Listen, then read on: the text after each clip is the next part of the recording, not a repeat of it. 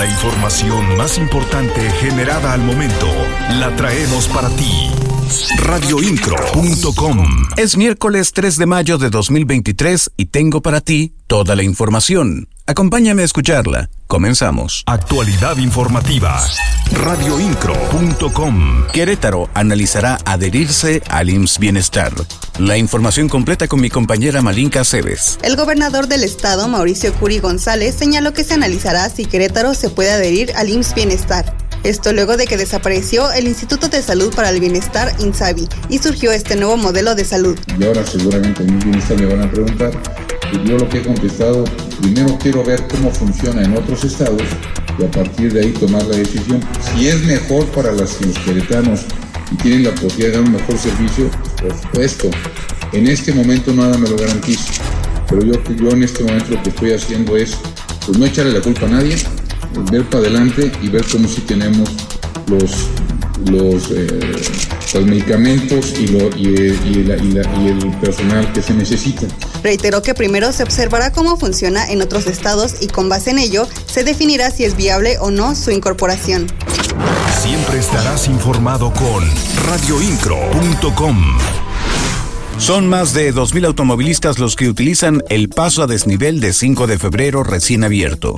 La información completa con mi compañero Alexis Morales. El titular de la Secretaría de Desarrollo Urbano y Obras Públicas, Fernando González Salinas, reportó que son cerca de 2.000 automovilistas los que ya circulan por el paso inferior norte-sur a la altura de Zaragoza.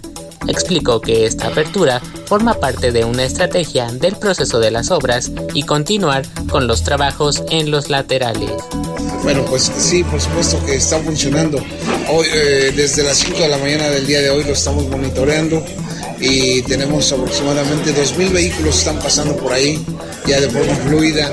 Este, quiero comentar que esto es una estrategia de todo el proceso de la obra pública, eh, de todo lo que es el paso de febrero. Todo esto luego de que este lunes ya se abrió la primera etapa de esta obra, con el objetivo de reducir el tráfico en la zona. Las noticias de Querétaro están en radioincro.com. La secretaria de Salud Martina Pérez Rendón reportó que en la presente administración se han fortalecido 198 centros de salud, 5 hospitales y 67 unidades móviles distribuidos a lo largo y ancho del estado, divididos en cuatro jurisdicciones, ubicados de forma estratégica para brindar los servicios de salud desde la parte preventiva, detección oportuna de complicaciones y la referencia a unidades de mayor complejidad. Siempre estarás informado con radioincro.com. Además, la titular de la Secretaría de Salud, Martina Pérez Rendón, aseguró que en Querétaro no se contempla dar por terminada la pandemia del virus COVID-19 en estos momentos. Indicó que habrá que esperar a ver cuál es el comportamiento de la enfermedad durante los meses de junio y julio de este año. Esto debido a que en Nuevo León ya se decretó levantar la emergencia sanitaria, al igual que en Estados Unidos. Radioincro.com, el medio en que puedes confiar.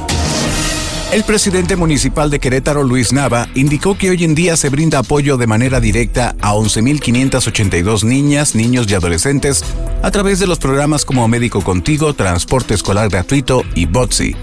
No obstante, aseguró que de manera indirecta otros cientos más se ven beneficiados junto con sus familias por programas sociales como mejoramiento de condominios o de mejoramiento y ampliación de vivienda radioincro.com. Un total de 61.368 funcionarios públicos de los tres poderes, así como de órganos autónomos y empleados municipales, son sujetos obligados a presentar su declaración patrimonial y de intereses 2023, así lo dio a conocer Oscar García González, secretario de la Contraloría, quien advirtió que en caso contrario se sancionará a aquellas personas que no lo realicen. Actualidad informativa.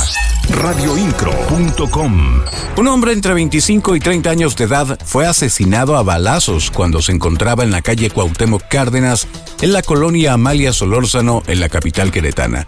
La persona fue sorprendida por la espalda y con dos disparos a la altura de la cabeza fue asesinada, quedando sobre la banqueta boca abajo. A través de la línea de emergencias 911 se reportó el suceso. Rápidamente acudieron paramédicos del CRUM, quienes al arribar confirmaron que la persona ya no contaba con signos vitales. Actualidad informativa. Radioincro.com. La titular de la Secretaría de Gobierno, Guadalupe Murguía Gutiérrez, aseguró que ya se ha pedido a otros estados colaboración para localizar a la mujer que hirió con arma de fuego a una menor de edad al interior del fraccionamiento Puerta Real indicó que la mujer acusada se escapó de Querétaro luego del movimiento que se hizo en redes sociales por la agresión que cometió. En este sentido, la funcionaria estatal indicó que la Fiscalía General del Estado ya pidió colaboración a otros estados para dar con la responsable de estos hechos. Autoridades de salud reportan que la joven herida se encuentra grave pero estable radioincro.com. Sigue al tanto de las noticias en nuestro servicio informativo. En la voz Juan Pablo Vélez. Estás mejor informado. radioincro.com.